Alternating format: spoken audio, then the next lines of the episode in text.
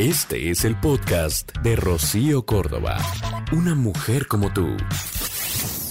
Ay, amiga, date cuenta, ¿no? No eres el centro del universo ni todo gira alrededor de ti. Todas las personas que están en tu vida no tienen la obligación de estar disponibles para ti 24/7. Cada persona tiene una vida y la está viviendo. Por eso no puedes esperar que al primer llamado de atención todos corran a tu rescate. Es un pensamiento egoísta el creer que todos tus problemas, tus pensamientos, acciones, tiempos, son más importantes que los de los demás.